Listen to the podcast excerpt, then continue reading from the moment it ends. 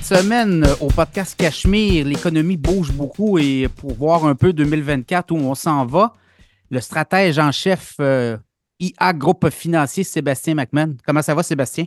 Ça va très bien, toi, Pierre? Oui, ça va bien. Chapeau de roue 2024. Euh, bon, il y a, l'économie euh, canadienne, québécoise, puis l'économie américaine, c'est deux mondes. Comment on décortique? Qu'est-ce qu'on voit dans votre boule de cristal?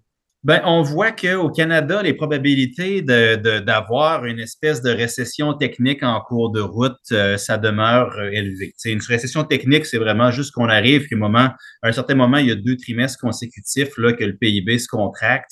Euh, au Québec, on est, on est pas mal là dans le moment en 2024. Au Canada, on pourrait voir ça aussi, mais tu sais, puis là, au risque de me répéter, c'est un peu comme l'économie qui zigzague autour de 0% de croissance. C'est encore ce qu'on s'attend pour cette année. Mais la bonne nouvelle de 2024, c'est que là, les conditions commencent à être bonnes pour que les banques centrales, la Banque du Canada chez nous, commencent à couper les taux d'intérêt en cours d'année, probablement commencer cet été. Ça, ça devrait donner un petit peu d'air frais aux consommateurs et aux entreprises. Donc, euh, petit bout difficile peut-être encore à passer, mais après ça, les bonnes nouvelles s'en viennent. Oui, parce que c'est assez brutal ce qui s'est passé au Canada. Euh, on dit que pour un ménage, quelqu'un qui avait une hypothèque en renouvelle, c'est 30-35% de hausse de coût d'emprunt. C'est assez. Euh, faites ça, l'exercice. là. Euh, c'est quand même des un budget, là, sur un budget, c'est colossal comme, euh, comme coût. Euh, et aux États-Unis, la fiscalité te permet là, de. C'est pas la même, le même choc hein, pour le ménage par rapport au Canada. Fait que ça, ça joue beaucoup. Là. Oui, oui, puis puis au Canada, là, les gens sont en train de renouveler leurs hypothèques. C'est une hypothèque à taux variable, ben là, la hausse des taux, tout le monde l'a pris déjà dans le monde des taux variables. Ça, c'est ça, c'est déjà fait. Les gens qui ont une hypothèque à taux fixe, là, on est à peu près à 50% et plus de la population canadienne qui a une hypothèque à taux fixe qui ont renouvelé. L'autre moitié, ça s'en vient. Mais au fur et à mesure qu'on avance, ben, de plus en plus de gens renouvellent. Ça, ça pèse sur les capacités euh, de consommation, ça pèse sur l'épargne et tout ça. Du côté américain, les hypothèques, généralement, sont fixes 30 ans. Donc, les gens qui ont signé euh, dans les dernières années, ben, ils ont signé un taux bas, puis là, ben, ça fait en sorte que...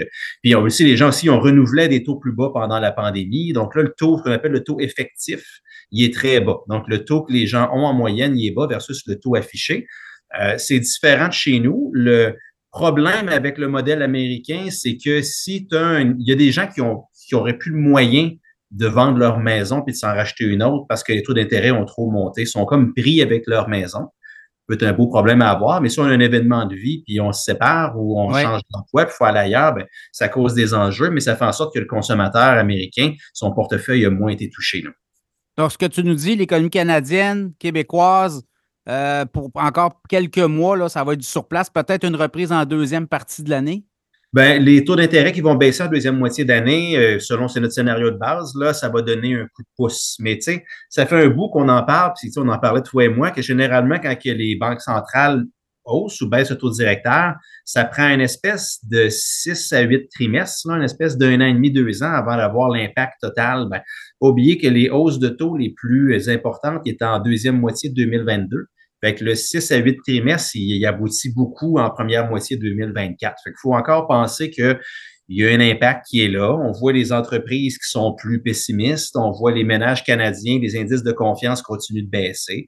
Donc, ça, c'est encore là. Le, ton n'est pas très bon. Mais après ça, les taux vont commencer à baisser. Ça devrait commencer à donner un petit peu d'air frais. Donc, il faut juste passer à travers cette période de digestion lente-là. Puis après ça, de l'autre côté, il y a des belles choses. Oui, puis on est dans une situation où il y a quand même une pénurie de travailleurs. Donc, ça fait en sorte qu'il y a moins de licenciements que dans une récession normale, entre guillemets, où là, il y aurait de la mise à pied en veux-tu, en voilà. Donc, les, entreprises hésitent. Là. oui, on, on, prend moins de profit, mais on garde notre staff pour être sûr que lorsqu'il y aura reprise, euh, tout le monde va être sur le plancher. Oui, oui, exact. Puis euh, les investissements des entreprises au Canada sont, ils demeurent faibles. Euh, les taux qui vont baisser éventuellement, ben, ça va venir euh, raviver ça, donc ça va faire son effet boule de neige. Mais tu sais, je pense que la bonne définition, c'est quoi une récession? Là? C'est quand la plupart des gens connaissent quelqu'un, un ami ou un parent qui a perdu sa job. Qu'on soit vraiment dans une vraie récession comme ça en 2024 au Québec puis au Canada, Pas certain. On ne le sent pas, là. On n'a pas ça autour de nous. Là. On ne sent pas, mais on voit des indicateurs, par contre, comme les, les restaurateurs qui disent que les gens sortent moins ou sortent différemment. Ben, ça, c'est des, indicateurs économiques qu'il faut quand même tenir en compte. C'est-à-dire que le ménage moyen est moins riche. Mais est-ce que vraiment les entreprises se mettent à faire des mises à pied importantes? Puis on en voit des histoires de mises à pied, mais c'est pas encore assez répandu pour soit une vraie récession. Donc, c'est pour ça que récession, s'il y en a une, c'est un R très minuscule en avant. Voilà, il faut faire attention. Puis il y a des révisions. Là. On a vu en Europe, on avait comme euh, calé des récessions. Puis là, encore hier, euh, on révise à la hausse la croissance économique. Puis finalement, oups, on sort de la récession. Là. Ben, en Europe, c'est qu'on on, s'attendait à ce qu'on glisse dedans de façon assez franche au quatrième trimestre. Et là, avec les révisions, ça fait que c'est moins pire qu'attendu. Donc, je dirais comme ça, l'Europe souffre quand même beaucoup. L'avantage, si c'en est un, c'est que les, pressions inflationnistes là-bas ralentissent plus vite qu'ailleurs. Donc, ça, ça veut dire que la Banque centrale européenne, on s'attend à ce que ce soit la première qui sorte et commence à couper le taux directeur, tu sais, puis assez vite cette année. Donc, ça, ça peut être un avantage euh, pour les gens qui sont là. Mais euh, la Chine, qui est un des piliers de croissance, est au ralenti et pris avec un paquet de problèmes d'endettement chronique dans des secteurs comme les propriétaires, de, les développeurs de propriété, euh, L'Europe, qui est un des pistons de l'économie mondiale, qui est en, qui est au ralenti dans le moment, qui est en, qui, a de la difficulté avec l'Allemagne et tout. Fait reste pas mal juste les États-Unis. Ça fait une économie mondiale qui, qui, qui, qui se tient, mais qui est quand même fragile en 2024. Ouais, baisse de taux, Banque du Canada, toi, c'est plus tard que tôt, hein? Je pense que vos scénarios, Beaucoup d'économistes parlaient peut-être de mars à avril. Vous êtes peut-être plus en juin, c'est ça un peu? Euh, oui, on est à peu près. On, on, pense que ça va commencer cet été. Euh, si on y va logiquement, ça serait peut-être même plus en juillet parce que la Banque du Canada fait huit décisions par année et une sur deux, ils sortent le rapport sur la politique monétaire où il y a beaucoup de détails, il y a des prévisions, les conférences de presse avec le gouverneur euh, Tiff McClem, tout ça. Ça, il y a un meeting comme ça en juillet. Donc ça, c'est une belle occasion pour le lancer. C'est la date qu'on a encerclée sur le calendrier de notre côté. Euh, on va commencer à baisser, nous, on pense à partir de l'été. Est-ce qu'il va y avoir deux coupures, donc une à chaque deux décisions, ou bien quatre, une à chaque décision à partir de juillet? Ça, on verra les données cet été, ils ont l'air de quoi. Mais la Banque du Canada, la semaine dernière, dans son rapport sur la politique monétaire, commençait à mot couvert, à pas mal pointer vers, regarde, cet été, on va, on va être très Ah, il y a un changement de ton, clairement, là, hein, euh, à, la, Banque du Canada. Oui, clairement. Puis on a enlevé les références, c'est-à-dire ben, on peut continuer de monter les taux au besoin. Ça, ils ont enlevé tout ça.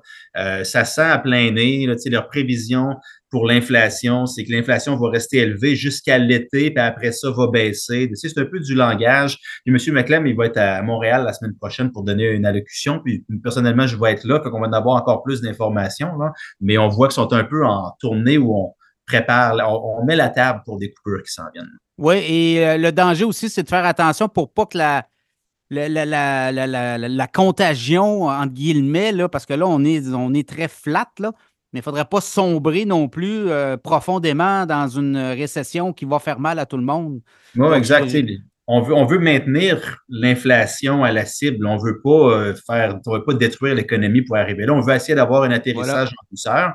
C'est difficile. Historiquement, la, la Fed a été très mauvaise pour faire ça. Plus souvent qu'autrement, il y a une récession qui est causée. Mais là, quand on voit les ménages américains, la confiance revient. Euh, même si l'utilisation de crédit est élevée, il n'y a pas encore de défaut. Le gouvernement, en 2024, c'est pas vrai qu'il va commencer à fermer les robinets euh, des dépenses parce qu'il y a une élection qui s'en vient. Puis si tu veux perdre une élection, arrive en élection, en récession, tu vas la perdre. Fait que M. Biden est tout à fait conscient de tout ça. Donc, penser que l'économie américaine va passer à travers 2024 correctement, ben, c'est devenu notre scénario de base. Oui, parce que là, l'économie américaine, c'est de complètement différent de ce qu'on voit au Canada. C'est du 3, 3,5 de 3,3 dernier trimestre. Euh, il y a des bûches dans le foyer, là, comme diraient euh, certains économistes, et c'est normal. L'année électorale, il y a des aides financières, il y a des programmes, et on a tout mis du côté des démocrates pour euh, garder la Maison-Blanche. Oui, oui. Puis, tu sais, quand on regarde l'histoire, il, y a toujours, il faut toujours quand même être prudent à travers tout ça. Puis, ce qu'on décrit là, c'est le scénario de base. Tu as fait raison. Mais il faut quand même pas négliger euh, les signaux qui viennent de l'histoire, que généralement, quand une récession arrive, ça, a tendance à arriver de façon assez soudaine. Puis quand on regarde les, trimestres juste avant les récessions officielles, généralement, le PIB est très bon. Puis tout d'un coup, il y a ah. quelque chose qui arrive, puis on tombe. Fait il faut toujours rester. Fait que nous, tu sais, en termes de gestionnaire de portefeuille, ben, tu sais, à travers tout ça, on reste relativement neutre, puis on surfe la vague, là, mais c'est probablement pas le temps d'aller s'étirer trop fort dans, le, dans la prise de risque. Mais euh, être pessimiste trop vite dans le moment, ça peut être très coûteux, donc il faut faire attention à ça. Oui, parce que là, il y a des scénarios, il y a des gens très pessimistes actuellement, là, euh, des gens qui prévoient le chaos euh, sur les marchés boursiers. Est-ce que vous êtes de cet avis-là pour 2024? Qu'est-ce qu'on voit pour les investisseurs? Ben, on, non, on ne voit pas le, de grand chaos. de toute façon, personne ne peut venir voir ça d'avance, de toute façon, l'apocalypse financière et tout. Nous, on s'attend, notre scénario de base, c'est qu'on ait de la volatilité en première moitié d'année pendant que le marché est en train de chercher un peu qu'est-ce qu'elle va faire la Fed. Parce que la Fed, c'est plus important que les marchés de loin que la Banque du Canada.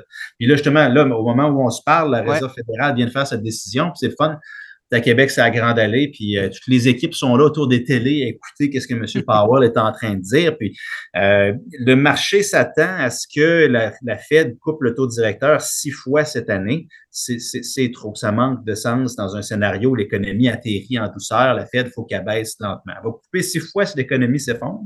Mais là, elle n'ira pas à six fois si jamais on n'a pas ce scénario-là. Donc, euh, le marché, le temps qui, qui, décortique tous les signaux en début d'année, ça se peut qu'il y ait de la volatilité. Puis là, on a de la, volatilité à la hausse en janvier, c'est le fun, plus 5, mais il n'y a rien qui empêche qu'on ait du moins 5, moins 7 dans d'autres mois. Donc, on s'attend à ce que le début d'année ressemble à ça. Mais quand le signal va être donné que là, les banques centrales commencent à couper, probablement que ça va venir conforter les marchés pour avoir une bonne suite des choses. Fait première moitié d'année, ça brasse, deuxième moitié d'année, probablement plus lisse dans le moment, c'est ce qu'on s'attend. Oui, puis souvent les marchés avec les élections, année électorale aux États-Unis, les premiers débuts d'année, ben, on écoute un peu ce que les candidats ont à dire. Dans le cas des États-Unis, ben là, c'est Trump, hein, le mystère Trump. Est-ce qu'il va être en prison? Est-ce qu'il va être sur les bulletins de vote? Est-ce qu'il va être. Tu sais, il y a plein de choses qui peuvent arriver. S'il est trouvé coupable, il y a des. Euh, vous voyez qu'il y a des sondages qui sortent, les gens disent oui, on va voter Trump, mais s'il est trouvé coupable, on va changer notre euh, fusil d'épaule. Oui, oui, oui. Puis, tu sais, ça, c'est le, gros impondérable. Si je fais juste référence à, 2016, euh, euh, Trump et son équipe disaient des choses qui, disons, faisaient sourciller les gens, puis allaient un peu contre euh, le politically correct et tout. Puis, nous, on s'attendait à ce que ça crée de la volatilité sur les marchés. Puis, non, les marchés ont vu ça comme étant pro-business. Puis, M. Trump, il a coupé les impôts des ménages, il a endetté beaucoup le pays, mais ça a créé un bon environnement pour les investisseurs aussi. Donc, pense qu'il faut attendre pour voir euh, qu'est-ce qu'on va, euh, qu'est-ce qu'on va avoir, quel Trump qu'on va avoir. Est-ce qu'on va avoir un Trump vengeur qui va vouloir euh, tirer sur tout ce qui bouge ou on va avoir un Trump qui va être pro-économie? Ouais. Ça peut nous amener des, résultats différents, mais pour le moment, regardez, c'est Biden qui est président jusqu'à janvier 2025. donc, on y va avec ce scénario. Voilà, donc un S&P 500 quoi autour des 5000, 5002, 4008? Ben, tu sais, nous, on s'attendait. Euh, c'est toujours, toujours euh, difficile de faire ces prévisions-là, mais c'est un jeu qui est le fun. Là. En début d'année, on s'attendait à ce que le CP500, sur l'année, peut-être nous fasse une espèce de 5 à 7% que le TSX peut-être nous donne 8 à 10, puis surtout en, question de valorisation. le TSX, c'est pas cher, le CP500 est cher. Donc, on va donner un avantage là. Puis on s'attend surtout aussi que les obligations, ce soit une bonne, bonne classe d'actifs cette année. Fait un portefeuille balancé actions-obligations avec des actions canadiennes peut être une très bonne place euh, cette année pour s'investir. Euh, là, du côté américain, ce qui va se passer avec les grandes entreprises technologiques va probablement donner le ton sur la bourse à l'échelle On l'a vu déjà, les résultats d'hier, au cours des derniers jours, ça a commencé à tanguer. Là. Oui, les, les, attentes sont très élevées. Tant que les compagnies livrent, ben, le train continue. Mais si à un moment donné, on a quelques compagnies qui commencent à manquer, ben, ça peut venir couper le, sifflet de ce, de ce thème-là, puis ça peut faire changer la donne assez rapidement parce que les grandes entreprises technologiques aux États-Unis, les sept grandes, c'est environ 30% de l'indice. Fait que comme, comme ces titres-là vont, le, le, CP500 va aller. Fait que là, il y a le potentiel qu'on ait des rendements très forts ou très faibles du côté du S&P 500, dépendamment de ce qui se passe avec les big tech. On peut facilement tomber en bulle euphorique du côté du, thème de l'intelligence artificielle on pourrait c'est un scénario qu'on peut construire, puis une probabilité qui est faible, mais qui est quand même là. Ou on peut avoir finalement que ben, les investisseurs passent à d'autres choses, les résultats sont pas au rendez-vous, puis que là, on voit quelque chose qui se dégonfle. Donc, ça, c'est des scénarios extrêmes. Dans le milieu, on pense qu'on va avoir une année correcte, positive, mais on reste ouvert aussi à ce qu'il faut être très actif quand on achète des actions américaines en 2024. L'an passé, le S&P 500, 24% à peu près. 2024, c'est quoi vos scénarios? C'est-tu 5 à 7% à peu près? Ou... Oui, c'est ça. C'est, en, 2022, on avait eu quoi, moins 20, moins 25. en 2023, on a eu plus 25. Le Nasdaq avait fait moins 30 quelques, il a fait plus 40. Ben, si on continue la tendance, ben, ça peut être encore volatile. Euh, mais je pense que oui, ça tend à avoir une espèce de 5 à 7% sur la bourse en fin d'année. Ça peut être une année qui donne mal au cœur, ça peut être assez volatile, mais en fin d'année, on pense qu'on va avoir des rendements pas mal sur les places boursières. Pour, le Canada, êtes-vous plus optimiste ou pessimiste par rapport à la bourse euh, canadienne? Quand même 8, 7-8% l'an passé. Là. Oui, oui, on pense qu'on va avoir ça encore, une espèce, peut-être plus un 8 à 10% Les valorisations du CPTSX sont, sont, sont attrayantes. Euh, l'économie canadienne puis le marché, c'est deux choses différentes. Mais si le scénario économique que je décrivais tantôt, si on a une année économique qui est un peu difficile, mais qu'après ça, les taux baissent, puis que là, on trouve une économie qui repart, ben ça, c'est un début de cycle économique. Puis dans ce temps-là, ben, tu vas avoir des ressources, tu vas avoir des cycliques, tu vas avoir des banques, tout ça au Canada. Puis les valorisations sont pas chères. Donc, c'est raisonnable de s'attendre à une bonne performance du TSX cette année. Oui, l'économie mondiale aussi. J'ai vu que le FMI avait révisé à la hausse là, ses projections de croissance au niveau euh, mondial. La Chine continue à inquiéter. Il y a des signaux euh, assez inquiétants. là. Oui, hein. ouais, la Chine est en ralentissement euh, orchestré, je disais, je dirais. il y a beaucoup d'endettement. Les municipalités sont très endettées. Les développeurs de maisons, de propriétés sont très endettés. Evergrande est en train de faillite. Puis, puis il y en a beaucoup d'autres aussi. Je, je regardais récemment quand on prend tous les, développeurs euh, de propriétés chinois, c'est rendu que c'est plus que 50% qui ont restructuré leurs dettes ou fait défaut de paiement. Puis la tendance est, est, à la hausse, ce qui n'est pas une bonne chose. Donc, en Chine, on veut viser une croissance stable de long terme plutôt que de stimuler à court terme. Fait que les belles, les belles années de croissance chinoise à 5, 6, 7, 8% ça, c'est derrière nous. Quand on regarde les consensus, maintenant, le marché s'attend à 4,5, 4,3, puis on continue de descendre comme ça. Euh, peut-être la nouvelle de 2023 qui a passé en dessous du radar, c'est pas mal que la Chine, finalement, on commence à l'avoir le verdict qui est devenue vieille avant de devenir riche. Puis là, la population totale est en train de baisser. Euh, le ratio de dépendance, combien il y a de jeunes et de personnes âgées par travailleur, ça, c'est en train d'augmenter, puis ça se dirige vers des niveaux des pays développés comme nous. Puis là, ils ont beaucoup d'endettement à gérer. Fait que là, ça risque d'être difficile de voir la Chine devenir l'économie mondiale numéro un dans le futur. Peut-être que la, fenêtre s'est fermée. Oui, puis là, il y a eu une intervention la semaine dernière de la part des, gouvernements. Là, on a mis quoi? Près de 300 milliards dans les marchés boursiers pour stabiliser la barque. Ça, c'est ça aussi, là, ça peut aider, ça peut. Euh, ben, c'est des, des, mesures qui peut-être éventuellement vont finir par aider, mais le, le, marché boursier chinois, il ne faut pas oublier qu'en Chine, c'est beaucoup monsieur, madame, tout le monde qui joue à la bourse. Il y a, un aspect spéculatif qui est important. Alors, si tu es le gouvernement chinois, tu veux garder la population heureuse, tu veux maintenir la bourse. Puis la bourse, ben, c'est 6, 6, trillions de dollars américains. C'est 6 000 milliards de capitalisation boursière qui a été perdue au cours des derniers 18 à 24 mois en Chine. Fait que ça va vraiment pas bien. Puis là, les, mesures annoncées par la Chine, sur une journée ou deux, ça a fait son effet, mais là, on dirait que ça repart hein. à la baisse. Fait que ça, c'est tout qu'un paquebot à revirer. Puis dans le moment, on ne sait pas encore on va aboutir où. Mais la Chine, c'est plus, a plus l'impulsion qu'elle avait dans les dernières années, ça c'est clair. On va terminer avec euh, deux, euh, deux, deux secteurs que j'aime beaucoup aussi, le pétrole et or. Pétrole, ça brasse beaucoup au Moyen-Orient. Ça peut s'embraser là aussi. Oui, ça peut s'embraser là. On voit que le cours du, euh, du baril euh, a bondi dans les dernières semaines avec tout ça. Il y a aussi le marché commence à voir de l'autre côté de 2024. Ben, si l'économie mondiale trouve un petit peu une fondation, ben, il y a des bonnes choses de l'autre côté. Euh, il y a toujours, c'est beaucoup un marché d'offres et de demandes. Puis pendant que l'OPEP Plus coupait sa production pour maintenir les prix, ben, ça a fait en sorte que les producteurs américains sont revenus en force, puis là, ils ont mis des barils sur le marché. Fait y a toujours ces jeux-là. Mais euh, le secteur énergétique est encore une thèse intéressante pour les prochaines années. Puis au Canada, on en a beaucoup. Euh, pour le prix de l'or, euh, nous, on a, on a mis, on a une vue positive qu'on en a mis dans les portefeuilles. C'est généralement quand le dollar américain a été très fort puis commence à faiblir, l'or fait bien. Là, on est dans cet environnement-là. Puis quand les taux d'intérêt réels, qu'on parle des taux d'intérêt, puis on corrige pour l'inflation, ben, on a trouvé un sommet, puis on baisse, ben, généralement, ça, c'est bon pour l'économie, puis c'est bon pour l'art aussi. Donc, tu sais, on a une couple de conditions qui sont réunies. L'or vaut la peine. Il euh, ne faut pas en mettre trop dans un portefeuille, mais ça vaut la peine de la regarder. L'once à la fin de l'année, vous la voyez à quoi? Là, 2000, là actuellement, c'est 2050, 2060 euh, dollars US. Ouais, quand on regarde les consensus, c'est aux alentours de 2000 en fin d'année, mais avec la volatilité en cours de route. Donc, on pourrait avoir ça. Fait que l'or, c'est pas un endroit où on peut se stationner trop longtemps. Il faut essayer de bénéficier des mouvements de court terme. Donc, c'est un peu ça qu'on fait ces temps-ci. Probablement qu'on va finir l'année à peu près au même niveau qu'aujourd'hui, mais ça peut être assez euh, intéressant comme, comme parcours d'ici là. Est-ce que les pays de l'Alliance du BRIC peuvent avoir une influence sur le pétrole éventuellement? Parce que là, on veut dédollariser les achats de pétrole euh, qui étaient beaucoup en dollars américains. Là. On le voit, le Brésil, la Chine, euh, la Russie et ben, d'autres pays. Là. Éventuellement, ça peut avoir un effet, mais ça fait un bout qu'on parle de ça. Euh, il, y a, beaucoup de gens très au fait qui creusent ça, puis on, ça n'a pas encore un impact. Ça reste marginal. Hein? C'est marginal, c'est des intentions pour le moment, le dollar américain, c'est lui qui est le, grand roi dans son château. puis euh, ça va être dur de le tasser.